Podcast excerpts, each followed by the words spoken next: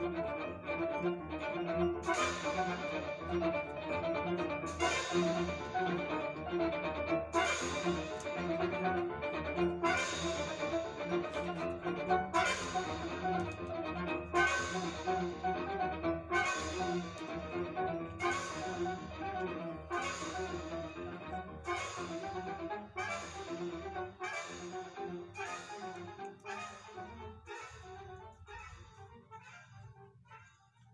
Buenas tardes, amigos. Eh, no, a ver, vamos a variarle. Tú presenta, no, tú preséntanos, Sara. ¿Y yo por qué no? Porque, ¿sabes qué? Yo creo que la gente, por eso no nos escucha tanto en decir, puta, va a hablar el mismo Otra pendejo. vez. Siempre. Siempre el mismo Siempre güey diciendo. Apágale, apágale, apágale. A ver, preséntanos, Sara. Ok, a ver. Déjenme. Me hubieras dicho antes para practicar. Ah, no, pues lo chido aquí es Y ya la brava. así, Sí. como todo lo que hacemos aquí. Sí, ¿verdad? Bueno, pues, este, buenas tardes a todos, o noches, o no sé, madrugadas, la hora que sea, que nos escuchen. Eh, estamos aquí eh, nuevamente retomando este el programa después de un sábado que no, no grabamos. Este, bueno, hoy es viernes, por cierto. Hoy movimos poquito el día. Eh, hoy pues tenemos que nuestro programa número 13. Así que... Hubieras dicho 12 más 1 porque 12 ya más ves que uno. aquí en México el cuando dices 13, Eso sí se lo saben, ¿verdad? Superstición. No, no, no. Pinche albur, no manches, Ay, te me no. mal. Pero No, es que no, no. alguien hace poco ahí eh, a, donde voy el gimnasio despertó eso que ¿No, ¿no se lo saben? No, yo no sí. sabía. Dice, Oye, ¿en qué No. página estamos, güey? Ya sabían que era el 13. Dicen, Ajá. no, pues el de 13. ¿no? Dice, ah, mientras más me la mamas, más me crece, ¿no? ¡Qué vergüenza! Ay, no. No, después de todo lo que decimos en este programa ya nada nos da vergüenza. No, a mí sí me sigue dando vergüenza. ¿En serio? Ah, chale. Sí, no, pues, oye, es que yo siempre que grabo algo digo, mi papá y mi mamá me van a escuchar y siempre traigo Oye, de esa onda. Yo no sé por qué tú no. Ah, perdón, perdón, papás, papás, si nos están oyendo. de, de hecho, mi papá es de los que más nos escuchan. Saludos, Sí. señor Don Ramiro. Saludos. Y, y pues nunca he escuchado una queja. Yo creo, yo creo que sí le da risa. Yo creo que sí le da risa. Pues ni modo que diga algo, pues dice, ay, Dios mío, mi hijo. ¿Qué he hecho? no, bueno, pues estamos aquí, Marco, Alejandro y yo, como siempre. Este, y ahora vamos a estar como casi nunca por un tiempo. Les queremos comentar desde el principio que vamos a, a dar fin a esta temporada, primera temporada. Eso no quiere decir que ya se vaya a acabar esto. Este, como Netflix, vamos a sacar nuestra siguiente temporada el siguiente año o dentro de dos años, Sí. no sabemos. no, no es cierto, pero, o sea, sí es cierto, pero no es cierto. la primera parte es cierto, la segunda no, no tanto tiempo. Yo creo que nos vemos por acá en un mes, este, el 5 de junio volvemos a, a grabar, mientras váyanse chutando todos los otros este, episodios que no han podido escuchar, porque ya nos dimos cuenta que no los están escuchando, aparte de que nos dicen cínicamente, pues también por las reproducciones, ¿verdad? Así que pues échenle ganitas, nosotros le echamos ganitas, entonces vamos echándole todos ganitas. Así que, pues pónganse al pedo. Exacto. Bueno, hoy, hoy tenemos también la, este, la diferencia de que no están pisteando Marco y Sara porque, ¿qué creen? Los vacunaron. sí, porque somos profes, no nos saltamos la fila ni nada. En nuestra versión de abstemios. Eh, sí. Yo sí me estoy echando mi caguamita porque, pues, si no, no funcionó. Este, bueno, eh, gracias, Sara, por quitar la inercia de, de los, de los programas anteriores, ¿no? Romperla. Sí. Eh, bueno, pues eh, vamos, ¿de qué vamos a hablar, Marco? Hoy vamos a hablar de las adaptaciones en el arte. Que sí es tema, ¿no? ¿O no es tema? No Mando. esté mamando. Continúan, o sea, qué vergüenza.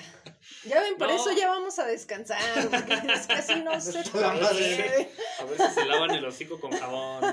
Ah, ¿cómo Sí, que se vayan a un, retiro espiritual, a ver. Los corrompo. A vibrar alto. A Tulum, a brincar alto. Con algún white chicken. Exacto. No, el tema de hoy es las adaptaciones en el arte. eh, y que se- no, estuvimos pensando cómo vaciar de alguna manera o dar la idea general al, al- al tema de las adaptaciones. Y pues yo creo que, digamos que de un soporte que va a ser el original, ¿no? Alguien toma la decisión eh, de cambiar, de adaptar, valga la redundancia, para, pues quizás para un nuevo público, quizás porque le caga la versión original, quizás porque muchas otras cosas, ¿no? O porque dice, yo puedo hacer algo mucho Yo la- mejor que se eso". equivocó, se equivocó, yo, yo, voy a lo, yo lo puedo hacer mejor, ¿no? O quizás solamente para revivificar eso, eso que se representó, ¿no? Entonces, bueno, mm, el tema va a ser, va a ser ese y bueno, si tienen alguna sugerencia, será bueno que nos lo digan, a ver en qué otra adaptación les vino a la mente. Aquí nosotros traemos unas, unas pensadas, a ver, a ver si les pasa, a ver si les gustan. Pues a ver, ¿con qué Pues sí, comenzamos? ¿Qué ya ni les digas que si ¿Eh? tienen otras más que sepan y no mencionamos, nos escriban porque ni nos escriben. Hoy es el día de los reclamos, pregúntenle a Alejandro. Ah, sí, cierto.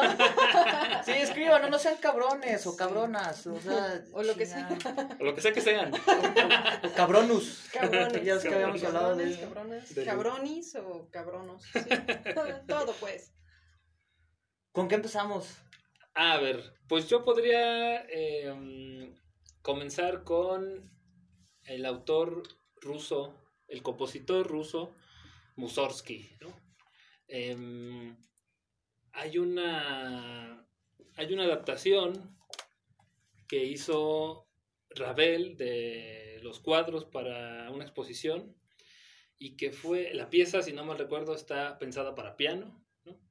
Y Ravel lo que hizo fue eh, hacerla para orquesta. Y pues yo creo que en ese caso, porque sí tendríamos que hacer, ser puntuales en cada uno de los casos de las adaptaciones, ¿no? En ese caso, desde mi punto de vista, creo que eh, pues tanto la original como, el- como la adaptación o la nueva reformulación de eso, pues son buenas, son impecables, ¿no? Transmiten la vivencia del, eh, no sé, transmiten muy, muy bien y las decisiones que toma Ravel para cada uno de los instrumentos eh, creo que funcionan perfecto, ¿no? En, en orquesta. Sí, no, está cabrón, ¿no? Eh, porque de hecho hay más versiones, ¿eh? Hay más Mm. or- orquestaciones, que se le llama eso, ¿no? De, de, de la obra de Mussorgsky y no se tocan, ¿no? Y la verdad es que sí, o sea, seamos francos, ¿no? O sea, como decíamos hace rato, ¿no? Todos somos iguales, pero unos más iguales que otros, ¿no? Las otras no son tan bien logradas, ¿no? Hay una, por ejemplo, de este director celebérrimo porque participó en la película de fantasía de Disney, Leopold Stokowski. Pues, mm, no sé, o sea, yo no, no quiero pensar que me estoy casando con, con la versión de, de Gabel por la admiración que le tengo, pero no es tan bien lograda, ¿no? O sea, eh, como lo señalas muy bien, ¿no? Eh, cómo elige los instrumentos para cada línea melódica, ¿no? Para ciertas eh, texturas, hacerlas más densas o más delgadas, etcétera, ¿no? Pero francamente sí, y por- también por eso es la más tocada, ¿no? Y es que sí es increíble, ¿no? Eh, Y es muy interesante hacer ese ejercicio de escuchar la versión para piano y después la de orquesta y decir, ah, cabrón, o sea, eh, las decisiones que tomó Babel y ver, o sea, pues cómo encontró un color específico, ¿no? Para cada, cada material, eh, tanto rítmico como temático, textural, etcétera. Eso es muy interesante, ¿no? Es que recuerden que, eh, otra cuestión, ahí hablamos de tal vez una meta-adaptación, ¿no? Porque lo que está haciendo Mussorgsky es una adaptación musical de Oh, sí, de pinturas que él conoció sí, de Víctor Frankl. ¿no? Este, un, un pintor del que creo que poco se sabe, o... Porque muchas de esas pinturas ni siquiera se conocen, ¿no? Fueron destruidos en la guerra, ¿no? Sí, sí, sí, o sea, es... Sí, entonces no, no sabemos realmente eh, la parte visual de esas obras, ¿no? En las que se basó Mussorgsky, ¿no? Y eh, es interesante, ¿no? Ver cómo están los cuadros, ¿no? Está la promenade, ¿no? Que es el paseo entre un cuadro y otro, cómo se pasa al siguiente. Eh, entonces sí, yo creo que sí, sí, sí podemos ver como una meta-adaptación, ¿no? Sí, este, en ese caso sí. es La de Ravel, A lo de Mussorgsky, y Mussorgsky a las pinturas de Víctor Frankl, ¿no? Sí, Y también siguiendo, en- para no soltar ese, a ese compositor, eh, la adaptación, pero no me acuerdo cuál es el título de la pieza, la que hace Claudio Abado y la, las correcciones que hace Orsakov. Ajá, sí, sí, sí. ¿verdad? Sí, es que hay una... La versión original de, de Mussorgsky la orquestó de una manera muy distinta a la que ustedes conocen. Esta pieza también es súper este, famosa eh, porque está hacia el final de la película de fantasía de Disney, ¿no? Claro. Si recuerdan cuando está el diablo en la montaña, a mí me encantaba esa animación, me volvía loco. Que se llama... eh, tiene unas traducciones muy extrañas. Uno dicen Noche en el Monte Pelado Pelado.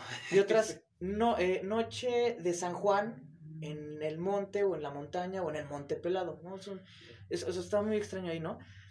Pero sí, eso es interesante porque pues hace una orquestación Mussorgsky y Korsakov pensando que estaba pedo, como sí siempre estaba, dijo, no, no, no, este güey está mal. Aquí no, aquí no hay timbales, aquí no deben ir las trompetas, aquí. Y sí, es una versión muy, muy maquillada. Claro. Es una, una versión muy bonita, digamos. ¿no? Fresa. Sí, sí, sí.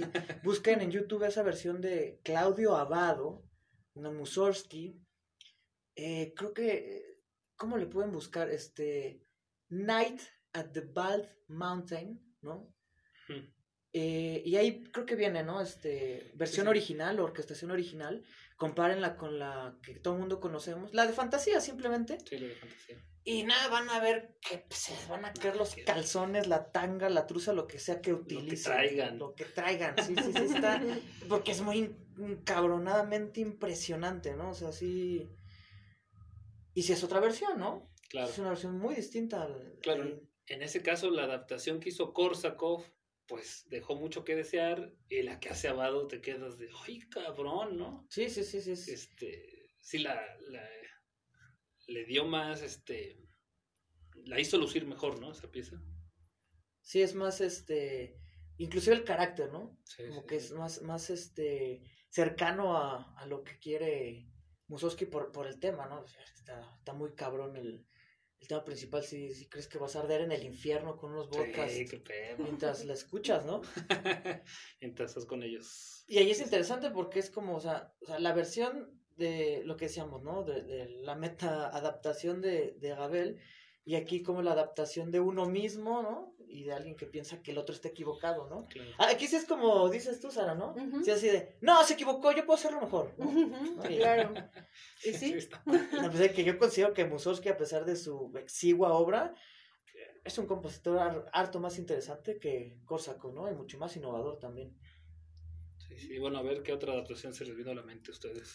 Bueno, para seguir como con esta idea de la música, pero este, no necesariamente una, como, bueno, en este caso estamos hablando como de piezas musicales, ¿no? De una pieza musical a otra, nada más cambiando como al compositor, bueno, de la pintura primero, ¿no?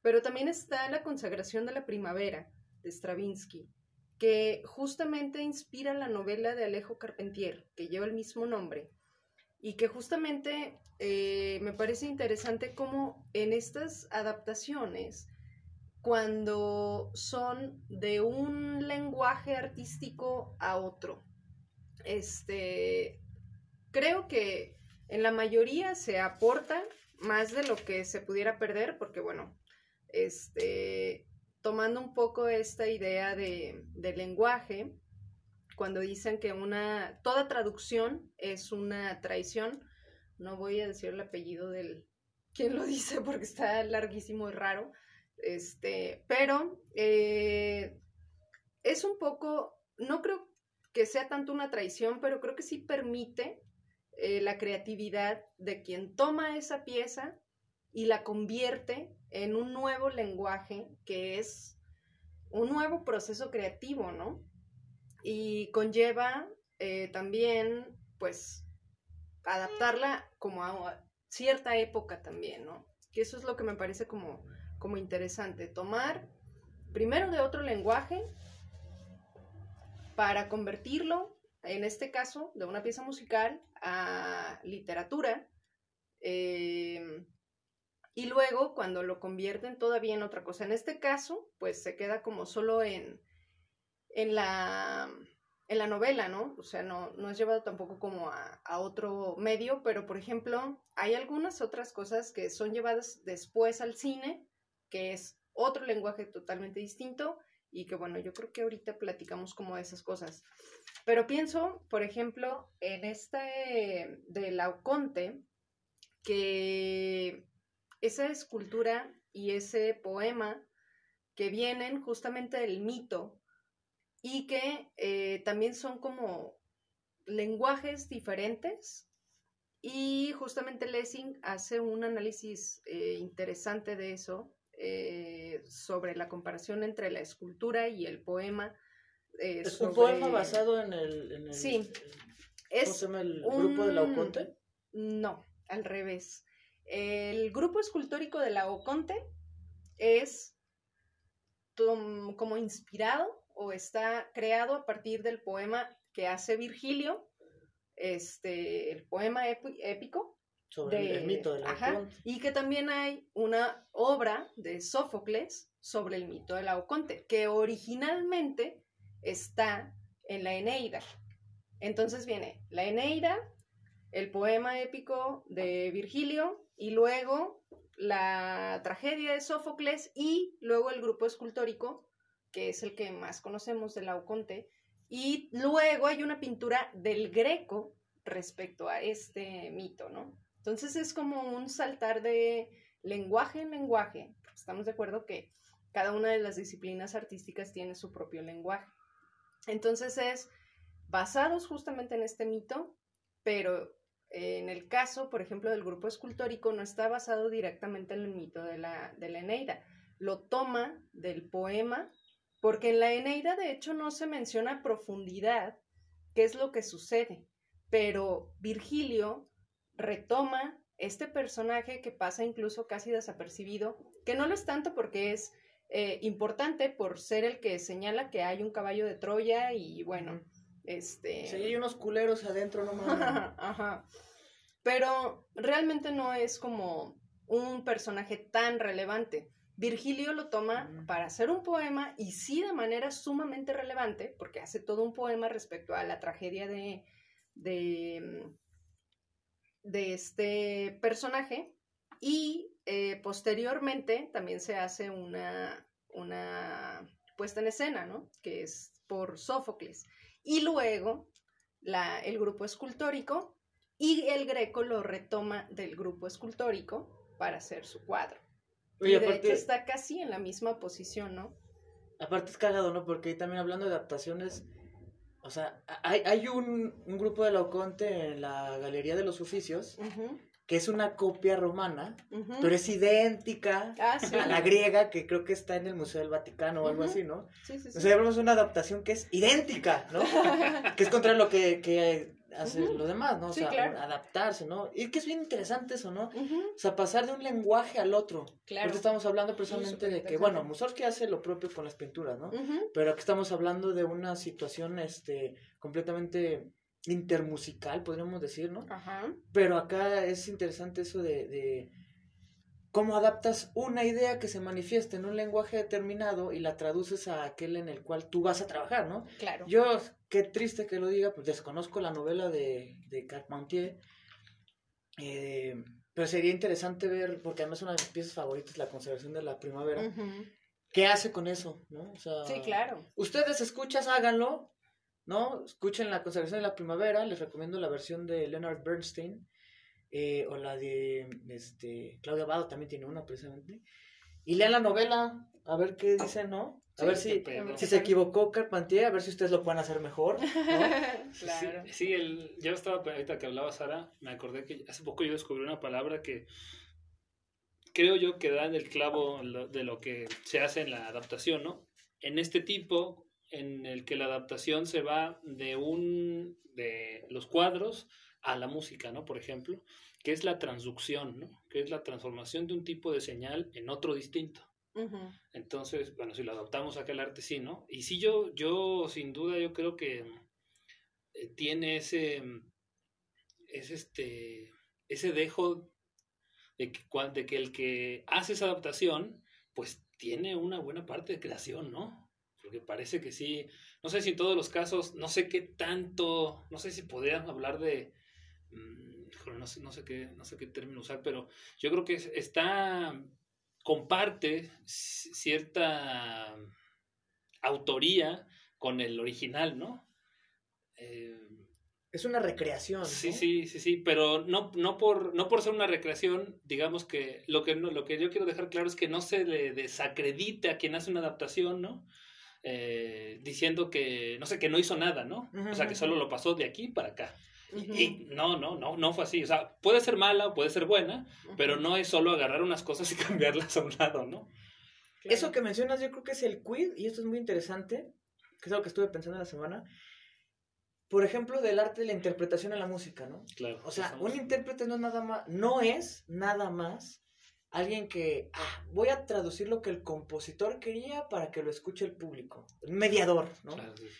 No, precisamente es alguien que está recreando esa realidad sonora conforme a lo que su formación, su criterio estético, su técnica, etcétera, muchísimas cosas intervienen para que él tome ciertas decisiones. Y creo que la música es muy interesante porque, o sea, bueno, podríamos tomar que en los libros tal vez los lectores son esos, ¿no?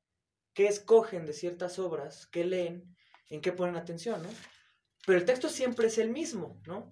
O sea, las palabras eh, de, de alguna novela, eh, no sé, del Farabef de Elizondo que tengo aquí enfrente, ¿no? No cambian, están en la misma posición, ¿no?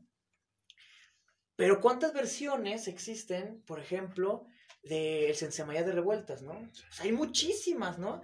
Este, la de Eduardo Mata, la de este, Dudamel, eh, la de Esa Peca Salonen, la de Alondra de la Parra, no sé, ¿no? O sea, son muchas versiones que suenan, ahí suenan muy diferentes, ¿no? Son adaptaciones que el director hace, ¿no? De, de cómo ha entendido el, el discurso, ¿no? Y yo creo que precisamente ahí es donde se ve la, eh, la creatividad, ¿no? O sea, de Claro. qué decisiones se está tomando. Algunas son muy pendejas, eh, otras yo creo que sí están muy comprometidas con el texto, ¿no? Musical. Pero finalmente eh, yo creo que hay que dejar claro eso de que, porque todavía es un mito que está muy presente, ¿no? Este, un, un intérprete solo es un mediador, ¿no? Claro. No, es, es un co-creador, yo creo. Ajá, es un Ni co-creador. siquiera un, un recreador, un co-creador, ¿no? Sí, por ejemplo, y también otro elemento que está, que también mencionó Sara, que ya ha salido aquí un poco, y que me gustaría señalarlo más, es también cómo influye, pues quizás toda una idiosincrasia, toda una cultura, una estética detrás, ¿no? A cuando se hacen esas adaptaciones, ¿no? Ya mencionamos esa adaptación de fantasía de la pieza de Mussorgsky, que pues nos suena a nosotros un poco fresa, ¿no? Si la comparamos con la de Abado, pero pues que si revisamos las, las películas que ha hecho Disney, pues va en sintonía con lo que hace Disney, ¿no? Ah, claro. Pues las ha adu- ha adulcorado, ha hecho cosas muy bonitas, muy así. Sí, sí, sí. ¿no? Entonces, pues de alguna manera, independientemente si nosotros creamos que esa adaptación nos guste o, nos guste o no, em, responde a la estética de Walt Disney, ¿no? Que Y- quiere hacer las cosas así. Ah, Pero- Claro, pero además tiene esa- un valor. O sea, tiene un valor que a lo mejor no es el valor artístico que consideramos en las piezas originales, pero creo que sí tiene un valor dentro de la cultura este, en general. ¿no? Por ejemplo, en ese sentido, yo creo que lo que hizo Disney con las, las piezas este, de música clásica es de que, pues, a mucha infancia se la llevó, ¿no? Sí. O sea, y que son, por ejemplo, ya hablábamos de esto, ¿no? De los transductores, ¿no? Es eh, la cinematografía, ¿no? O sea, fueron adaptaciones cinematográficas eh, de música clásica, ¿no? Claro. Y pues bueno, puede ser que muchos digan, puta madre, es que ya no puedo dejar de pensar en los pinches machos cabríos y en los pinches centauros que están ahí Los en la representación de, de la sexta de Beethoven, por ejemplo. Y sí dices, puta madre, ¿no? Pero pues es que sí acercó ese mundo a, a, este a mucha infancia, ¿no? Digo, yo recuerdo particularmente esa, la conservación de la primavera con los dinosaurios y la noche en, eh, de San Juan en el Monte Pelado de Mussorgsky con el demonio ese, que aparte que pedo, yo las imágenes decía que oh, se va a quemar en el infierno. Y, y bueno, fueron parte de información, ¿no? La que me da un montón de miedo era el aprendiz de brujo. Ah, sí, sí, sí. Ah, sí, otra, ¿no? De Paul Dukas, ¿no? Porque sí, Freud, güey. Ahí, por ejemplo, también podríamos ver en lo que decías de la Oconte, las muchas versiones que una misma cultura hace de, de un mismo mito, ¿no? Claro. O sea, una, mis- una misma cultura, una misma civilización, sociedad, reconfigurando el mito y adaptándolo a las necesidades, pues sobre todo morales, éticas y también estéticas Claro. de su propia realidad, ¿no? O sea, aquí ya no funciona el mito en el que, bueno, eh, no sé, tal personaje es, es un héroe, ¿no? Impoluto, con, o Ujú. sea, es el modelo a seguir, ¿no? Y después se transforma, ¿no? Y ahora es una versión de un héroe decadente que si bien no es un antihéroe, pues ahora sí representa a la sociedad, pero en esa misma decadencia, ¿no? Y eso es interesante porque también refleja precisamente la manera en la que una sociedad se va transformando. Esas versiones, ¿no? Esas adaptaciones reflejan ese... Cuando se pueden recuperar todas, ¿no? Porque muchas veces que no. Sí, que nos claro. quedamos con una, ¿no? Pero ese ir y venir de, la idiosincrasia de una sociedad, eh, la idiosi- idiosincrasia e ideología, ¿no? Ujú. De una sociedad y cómo se va transformando a lo largo de esas adaptaciones, ¿no? Claro, y también habría que ver que una cosa son las adaptaciones y otra cosa es como la inspiración en los mismos temas. Porque, por ejemplo, creo que sí hay una diferencia entre que, por ejemplo, dos autores de lenguaje artístico distinto vayan al poema, por ejemplo, de Virgilio Lauconte e interpreten ya o que generen una obra con base en ese poema o particularmente en, en esta tragedia, pero en este caso estamos hablando de una traducción que es justamente como tomar una obra y hacer en otro lenguaje eh, prácticamente lo mismo que esa obra eh, pretende, ¿no? Como, eh, como una especie de traducción también, ¿no? O sea, es justamente eso, porque curiosamente con la Oconte es raro porque toman el mismo momento, o sea, no es, por ejemplo, cuando se da cuenta que en el caballo de Troya van este, hombres ahí adentro, ¿no? Del ejército y que van a madrear la, la ciudad, sino que es particularmente ese momento en el que la serpiente eh, enreda a sus hijos y luego lo enreda a él y es como una especie de nudo, ¿no? Que justamente esa idea no viene en la Eneida, viene justamente en el poema que hace Virgilio. Y es ese fragmento el que toman para hacer esta eh, obra de Sófocles y luego la, el grupo escultórico y luego la pintura del Greco, que si vemos la, la pintura del Greco y la comparamos con, con la escultura, es el mismo momento. Y bien están casi en la misma posición, entonces obviamente no mm, están está haciendo una este, adaptación a otro lenguaje, pero de todas maneras es como no solo como esta inspiración en el tema, ¿no? Porque creo que sí hay algunas otras cosas que podríamos mencionar que son como, como distintas y no necesariamente, eh, o sea, ya es como cada quien, como una interpretación personal de ciertas circunstancias o de ciertos temas o de ciertas este, obras y son, generan algo distinto, ¿no? En este caso es como lo mismo. Sí, habría que ver siempre, este, sin duda están esas, esas partes que han mencionado Sara y Alejandro, ¿no? Una ideología, una cultura, eh, se toman decisiones diferentes, pero bueno, ahora eh, eh, dentro, yo creo que de las, de las tantas adaptaciones que puede haber, eh, sin duda otras adaptaciones son las de las que se hacen para los niños, ¿no? Sí. Y, y bueno, los convocaría a la pregunta, este, que no sé si sea trillada o no, pero preguntarse si es necesario adaptar un clásico para niños, ¿no? O sea, eh, bueno, ¿qué, ¿qué creen? ¿Se Aquí- debe o no se debe hacer? Yo creo que sí, porque, por ejemplo, En todos los casos. Eh, no sé si en todos los casos, pero por ejemplo, si le pones a un niño a leer la Iliada, a la revista de las naves, ¿no? Por ejemplo, o sea, toda completa, decir, sí, sí, niños, acérquense. Yo creo que es uno de los problemas por los cuales no hay lectura en México, ¿no? O sea, que es así como el de, capítulo, es el li- ¡cómetelo, cabrón! y es el libro 2. Sí, Sí, y Así llegaron los mirmidones con 50 naves, entre las cuales estaban tal y tal, y luego llega, no, sácate la chingada, no güey, ya. Y quiero ver putazos, ¿no? Yo creo que tal vez podría ser, ¿no? Una adaptación, ¿no? Eh, que sí puede acercarse pues a la sensibilidad de, de lo que un niño busca. Y ahí veríamos, vendríamos a lo mismo, ¿no? Un niño de qué época, ¿no? Claro. O sea, cómo Claro. eh, puedes tú atrapar la atención de un niño que está creciendo con youtubers, ¿no? Eh, que no es lo, ni- Sí, lo mismo que un niño que, que para acercarse a la información sí tenía que ir a los libros, ¿no? O la generación de los boomers, ¿no? Eh, entonces, hijo, yo creo que sí podría ser que, que se hable de adaptaciones, o inclusive, no sé, de adaptar la lectura, ¿no? O sea, Claro. vamos a leer estos fragmentos que pueden resultarles más llamativos, conmovedores, ¿no? Que tal vez son más actuales, qué sé yo, ¿no? Sí, sí. O sea, hay, hay lo que llegamos a mencionar alguna vez, por ejemplo, de, de las virtudes y los valores, ¿no? Hay algunos que ya no son válidos. Ya ¿no? caducaron. Ya caducaron, ¿no? Hay otros que todavía dicen, ah, huevo, ¿no? O sea, dudo que algún niño pueda sustraerse a la idea de un héroe, por mucho que esté ya... eh, Por mucho YouTube. sí, mucho mucho youtuber. YouTube, ¿no? Sí, sí. Todos quieren ser héroes y, y para prueba pues están los superhéroes de los cómics, ¿no?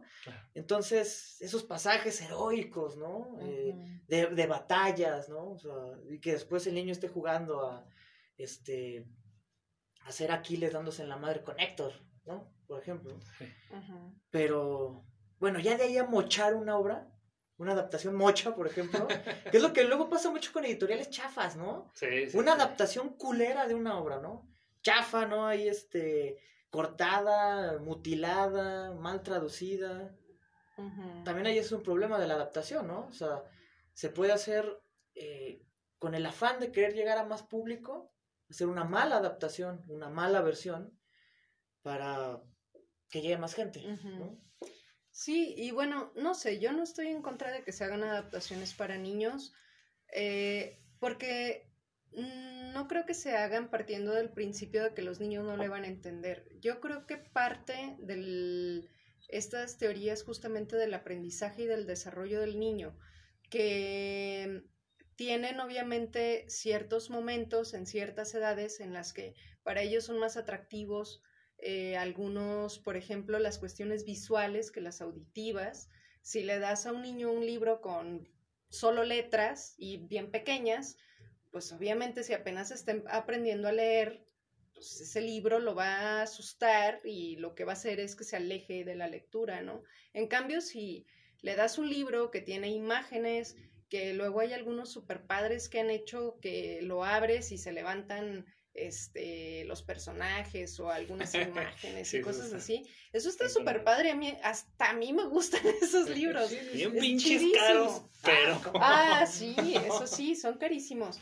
Pero, pero creo que se adaptan, no nada más a eh, la historia se está adaptando a los niños o a otro lenguaje más sencillo, sino que se adapta también a su crecimiento, ¿no? Y a su desarrollo. Y eso se me hace como muy chido porque también están aprendiendo y se están involucrando en esta, eh, porque bueno, también está la intención, creo que en toda traducción o en toda adaptación, lo principal es la intención, porque en este caso, eh, para si tenemos una versión que va dirigida a cierto público ya de cierta edad, eh, hay una intención, ¿no? O sea, a lo mejor de llevarnos a la reflexión, de generar algún otro tipo de conocimiento, etcétera, o llevarte a otras cosas, encaminarte.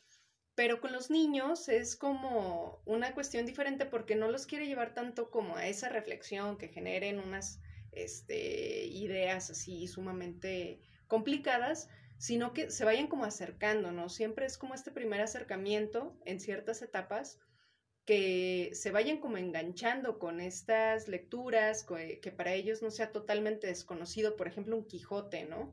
que incluso a uno le abruma, o sea, las primeras 100 páginas dices, ay, güey, como que ya quiero abandonarlo, como que no está tan chido como me habían dicho. Que le ponen las Pero- primeras páginas del nombre de la rosa.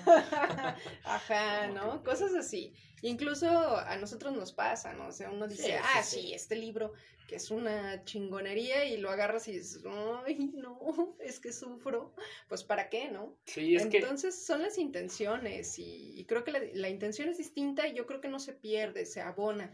Claro, si de verdad están consideradas así, si como dice Alejandro, lo hacen como por solo vender y son traducciones bien gachas, que gente que no está involucrada en el medio, solo están como sacando libros por, por sacar, pues eso sí no está chido.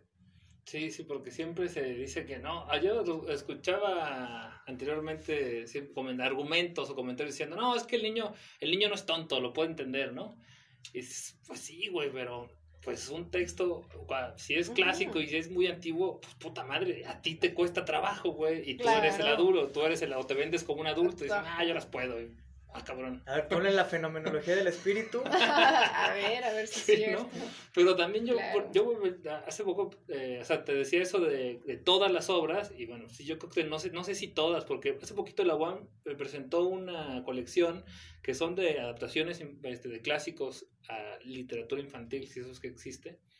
Y pues bueno, elegían, entre otros, elegían, el que más recuerdo era el, el Mio Cid, ¿no? habían decidido hacer una adaptación de eso. Yo de qué pedo, porque ese texto sí, la neta. Ay, sí, no manches. Cabrón, ¿no? O sea, ese, no se lo horrible, güey. No se lo puedes dar a un morrillo, ¿no? Y dije, bueno, es la labor, una labor eh, chida y ojalá y, la banda se prenda, ¿no? Eso es un, es un clásico de la literatura española. Pero también tienen varias colecciones y tienen literatura eh, contemporánea, si no me recuerdo la categoría.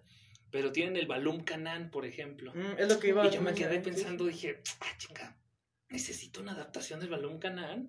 Y hasta yo me puse en mi modo, activé mi modo conservador de Disney, adaptando todos los cuentos de Perro y de los hermanos Grimm. No, pues no, no recuerdo que haya tanta sangre, ¿no? Porque Disney sí vio y dijo, ay, hijo de su puta madre, no, hay que, no, no podemos poder, no podemos descuartizar a nadie en una animación, ¿no?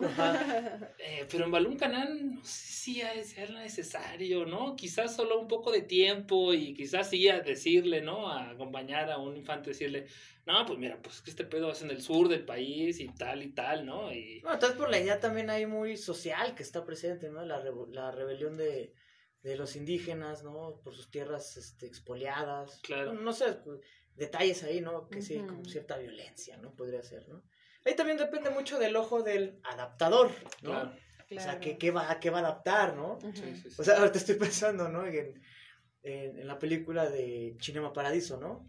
O sea, ah, el, cura es un adaptador, ¿no? o sea, porque todo, todo güey que censura está adaptando una obra, ¿no?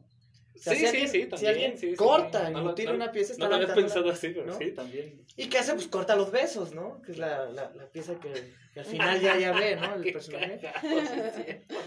Entonces, sí, es muy extraño, yo no sé. O sea, también estaría pensando que, bueno, pues no sé si sea muy forzado lo que voy a decir, ¿no? Pero esta idea de que también deberían de adaptarse, por ejemplo, los mitos mesoamericanos o americanos, pues por ejemplo para los niños, ¿no?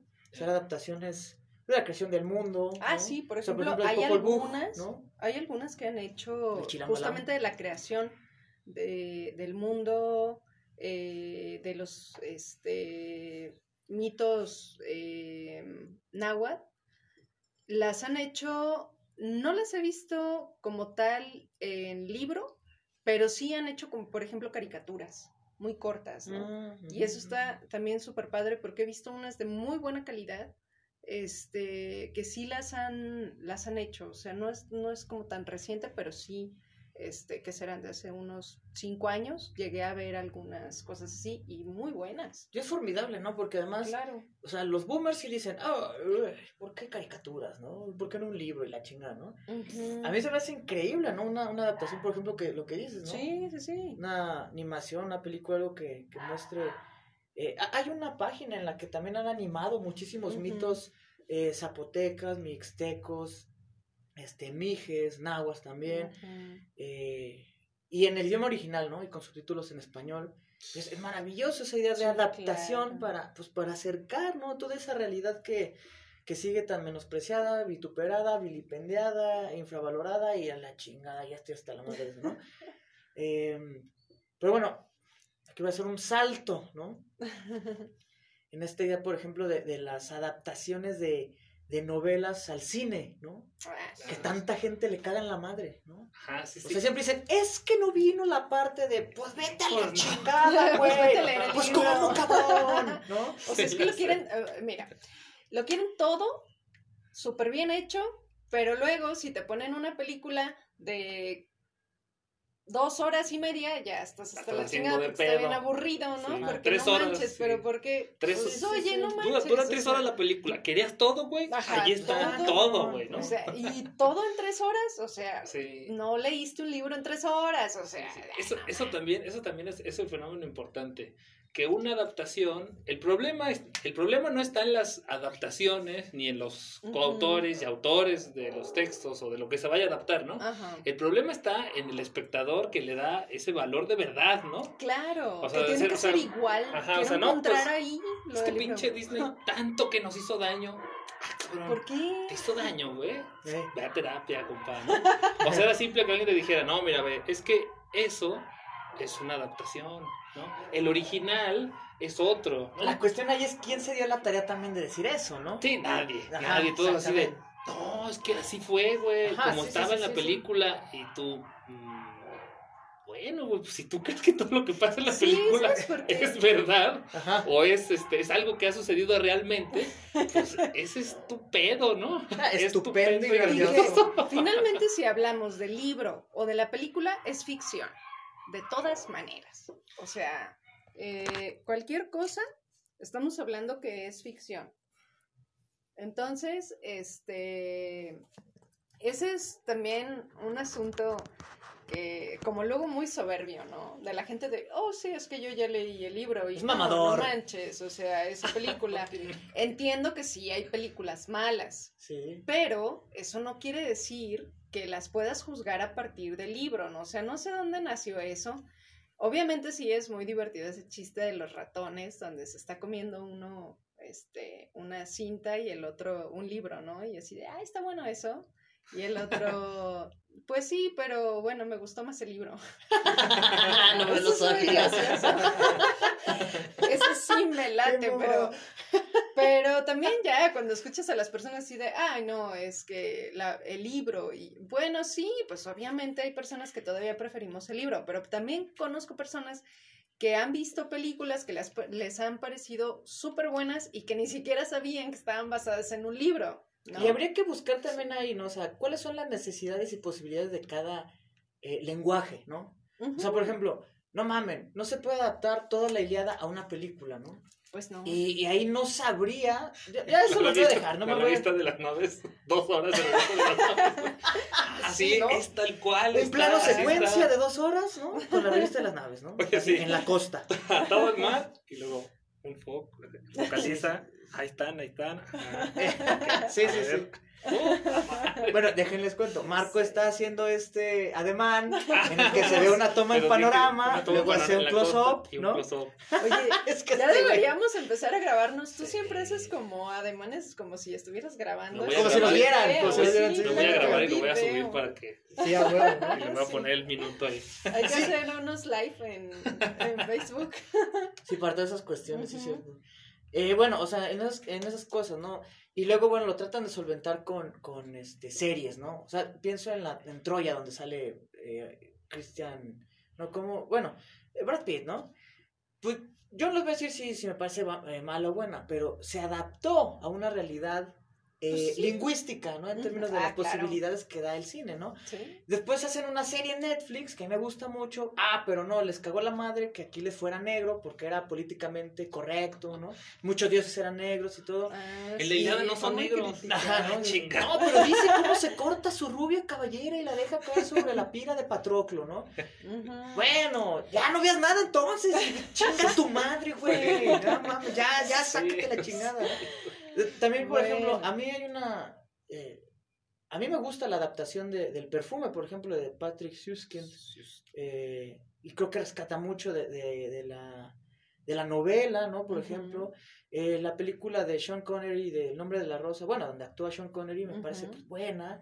La serie que después sacó Amazon no tanto. Eh, hay una serie que también es como una meta-interpretación o meta-adaptación, no sé, del perfume, que son unos güeyes Ah, sí. que cometen eh, una serie de crímenes porque leyeron el libro de Patrick Süskind, ¿no? O sea, la serie no está basada en el libro. Sí, claro. Ahí vemos todo eso, ¿no? Pero sí hay que tener en cuenta el lenguaje al que se está trasvasando esa adaptación, ¿no? Y la época también. Yo quisiera ver si alguien que hubiera conocido los, los cuadros de Viktor Frankl, le dijera a Mussorgsky, pues yo no veo el color rojo, eh, güey. No sé dónde está, cabrón. Y, y la profundidad en tus, en tus piezas como que no corresponde a la que utiliza Frankl, ¿no? Ni la composición. Bueno, pues ya Mussorgsky siempre pedo, le habrá aventado una pinche botella de... Claro. Pues yo creo que de oso negro, ¿no? Pues Sí. el- es el que pistean allá, ¿no? En Sí. Rusia, ¿no? Vacía, obviamente. Un oso negro, estoy Sí, vacía, vacía. Sí, sí, no, no, No, no, él no iba a desperdiciar. No, Ah, claro no, que no, no. Podría ser una mala adaptación, pero no es Comer. pendejo. claro que sí. No, y fíjate que es interesante respecto a las películas y, y la literatura, porque creo que en ese sentido hay algunas películas que han sido como más famosas que incluso los libros, ¿no? En el caso del Padrino, Uf. se hizo mucho más famosa la película, que es muy buena, bueno, las películas, que el propio libro, ¿no? Y pasa lo mismo con Naranja Mecánica Ujú. y pasa Odisea lo mismo con espacio, ¿no? Transporting, así El por de ejemplo, Stanley Kubrick, ¿no? claro, Sí, Transporting, cierto. también, este, y creo que, que eso, más que limitar o sesgar o, o limitar las obras, creo que las, las van haciendo como más este, amplias, ¿no? Se van ampliando el panorama porque dices, bueno, ya viste la, la película, pero este, hay otras cosas también, dices, ah, ok, está basada en un libro, entonces buscas el libro, o al revés, ¿no? Dices, ah, ese libro estaba bien gacho, pero ah, qué buena Sí, película, ¿no? Entonces, este, creo que eso abona bastante y está muy chido. Al contrario, por ejemplo, de algunas películas que han tratado de hacer también como la adaptación de los libros casi este tal cual y que realmente no, no lo han logrado, ¿no? Que es el caso de Pedro Páramo, Mm. que se ha hecho también como el esfuerzo de hacer una película por retratar esos ambientes y pues, un libro chingoncísimo y que pues se queda también como corta, ¿no? Que dices, pues es que no manches, el libro me genera muchas más imágenes fuertes que realmente lo, lo que aporta la película, ¿no? Que es totalmente visual, ¿no? Sí, yo ahí, por ejemplo, también recuerdo ahorita, eh, no, casi siempre dicen, el libro es mejor, ¿no? Con chiste de los ratones. Está re bueno. Sí. Pero yo, por ejemplo, recuerdo un caso, lo comento, lo he comentado ya varias veces, por ejemplo, con Narco, Ujú, eh, en el que siento que la película es superior al, al libro, ¿no? Que es el caso de, de Apocalipsis Now de Francis Ford Coppola, que es una adaptación de la novela de Joseph Conrad, eh, El corazón de las tinieblas, ¿no? La novela es fascinante, ¿no? Pero la película es todavía más cabrona, ¿no? Creo que toda esta atmósfera tan asfixiante que quiere generar Conrad, pues la logra todavía de una manera más eh, dramáticamente eficiente eh, Coppola, ¿no? Ujú. Yeah, o sea, es, un, es un peliculón, o sea, neta, véanla, son tres horas y media de puro pinche poder, no mames. Sí, ¿no? es O que sea, también. y sale Coppola- Marlon Brando y está bien guapo Wow. y vale madre. ching, ay, Sí, pues cabrón. ya con eso. Todo, todo, ¿no? Y, y sale Harrison Ford dos minutos y te tomas, dices, qué papucho está ese güey. No, vean, es increíble. No, y, claro. y, bueno, ese ejercicio de estar comparando las versiones, Y ¿no? que en general bueno. Coppola tiene muy buenas adaptaciones de los libros. Ah, bueno, Bram Stoker, el, el Drácula de Bram Por ejemplo. Drácula también es una chingonería de película y también salen todos los guapos. Y sabes que yo creo que el que yo creo que es el mejor Drácula de, de la historia del cine, para mí es ese Gary Oldman, ¿no? Sí, Es- claro, ah, sí, no, es increíble, que ¿no? aparte él como actor, wow, o sea, Sí, no, una manches, es villanazo. claro. Y también estaba pensando en eh, también en cómo ciertas adaptaciones van más allá incluso del discurso que se plantea en el texto de origen, ¿no? O sea, eh, hace poco pude ya terminar de ver la serie de El hombre en el castillo, que está basada en una novela de Philip K. Dick que se llama igual. The Man in the High Castle. Eh, pero en la versión este de la serie de Amazon, eh, puta madre, ya les hice publicidad, a ver si me pagan. Ojalá. Pues la llevan a otro nivel, ¿no? O sea, otro nivel discursivo, otro nivel también eh, simbólico, de niveles de realidades, y que es interesante eso, o sea, tomar ese mismo discurso para, o sea, y llevarlo más allá, ¿no?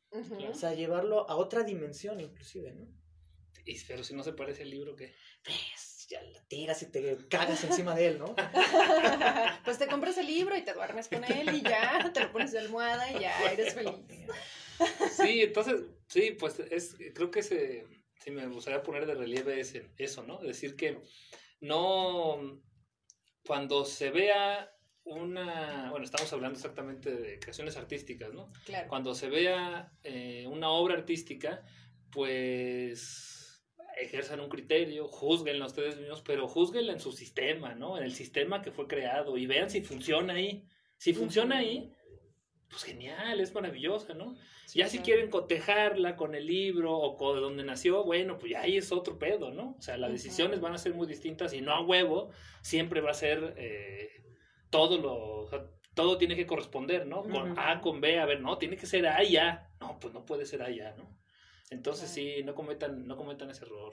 Nomás no sean mamadores, ¿no? O sea, si realmente les gusta más el libro, pues digan por qué, ¿no? Es más, si lo, si lo leyeron, ¿no?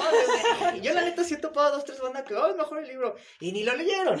bueno, nada más la parte de atrás. Sí, sí. Eh, no, neta que sí, yo siento que soy dos, tres bandas, ¿eh? Y Es que sabes Pero que esa onda siempre de la pose y la faroleada no está chida. Tarde o temprano, tarde o temprano alguien nos va a descubrir. Alguien cae. Sí. Sí, Pero chistoso bueno, pues no, cuando, eh, cuando Homero habla de Aquiles, no mames. eh, Sí, ah, habla sí, habla de. ¿Cómo se llama este pendejo? Del Brad Pitt, ¿no? Así, Así cuando aparece Brad Pitt ahí en el. en el diablo. En el, el, el ahí está. es que Homero ahí dice cómo mataron a Aquiles. Ajá, sí, sí. Sí. Sí, yo me acuerdo, Ahí está. Así como murió que eh, Es que como mataron a su primo. Ah, sí. Sí, su primo. Sí, él. Ternuritas. Bueno, Sí. nos vamos No, pues acercando al sí. final. Yo nomás quiero agregar algo antes de que se me olvide, antes de que me corte otra vez la pinche aplicación. Puta madre, cómo me caga. La pieza que vimos al principio y la que vamos, y una otra que vamos a ir al final, es precisamente una adaptación, ¿no? Unas piezas de Armando Luna, compositor mexicano, nacido en Chihuahua, desafortunadamente ya murió, murió joven, por un pinche cáncer de mierda. Eh, daba clases en el Conservatorio Nacional de Música. Una pieza que se llama Graffiti, en el que él, en su lenguaje, interpreta a Bach, a Chick Corea, a Dave Brubeck, a Bela Bartok, eh, a Alberto Ginastera, ¿no? Es una pieza increíble, escúchenla, pero chingada madre, si háganos caso y escúchenla. Búsquenos Graffiti Armando Luna, en Spotify también está, en YouTube, eh, y es otra, man- otra Otra manera de adaptar, ¿no? Claro, sí. Ahí sí, él, él no busca hacer una copia, él no busca que tú escuches a Bach en la pieza, ¿no? Él quiere que tú escuches cómo él entiende la música y los procedimientos compositivos de Bach, de Bartok, de Chicorea, de Alberto Ginastera, de los que ya he mencionado, ¿no? Este, ajá, luego, ¿tienes más amiguitos? Pues bueno, finalmente también comentar eh, algunas cosas de las que ya no dio tiempo, pero que también son eh, chidas. Por ejemplo, las reflexiones filosóficas que se han generado a partir de ciertas obras visuales, particularmente, que es, por ejemplo, eh, Freud sobre el Moisés de Miguel Ángel. Ay. Foucault sobre las meninas de Velázquez. Está también Heidegger de las botas de par de botas de Van Gogh.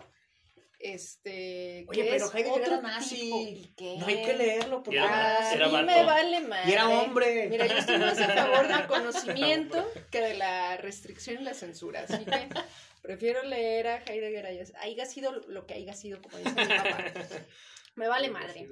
Y este, y finalmente también, pues, eh, algunos poemas, ¿no? Que han sido eh, traducidos a canciones, algunas este, de manera como muy popular, por ejemplo, el caso del camarón que traduce el, bueno, eh, pues sí, es una especie de traducción de la leyenda del tiempo de, de Lorca.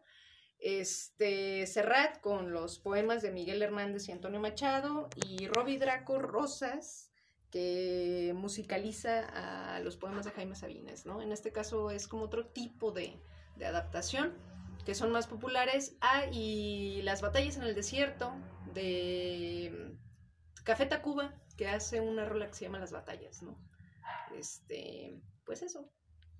Sí, hay un chingo, hay un chingo. Es muchas un ejercicio cosas. chido, yo creo. Sí, ¿no? claro. Banda- Sí, sí, Vamos a encontrar muchísimos ejemplos de todo, de todo. A veces ya ni siquiera una obra específico, sino un concepto también. Ajá, una realidad claro. o, o un estilo, no sé. Ajá, exacto. Bueno, pues esperemos que les haya gustado. Tienen mucha tarea de aquí al mes que no nos vamos a estar Sí. escuchando. Entonces, bueno, pues Ya, sí, no sé, compartan, no chinguen, o sea, les toma el mismo tiempo que un meme, no mamen.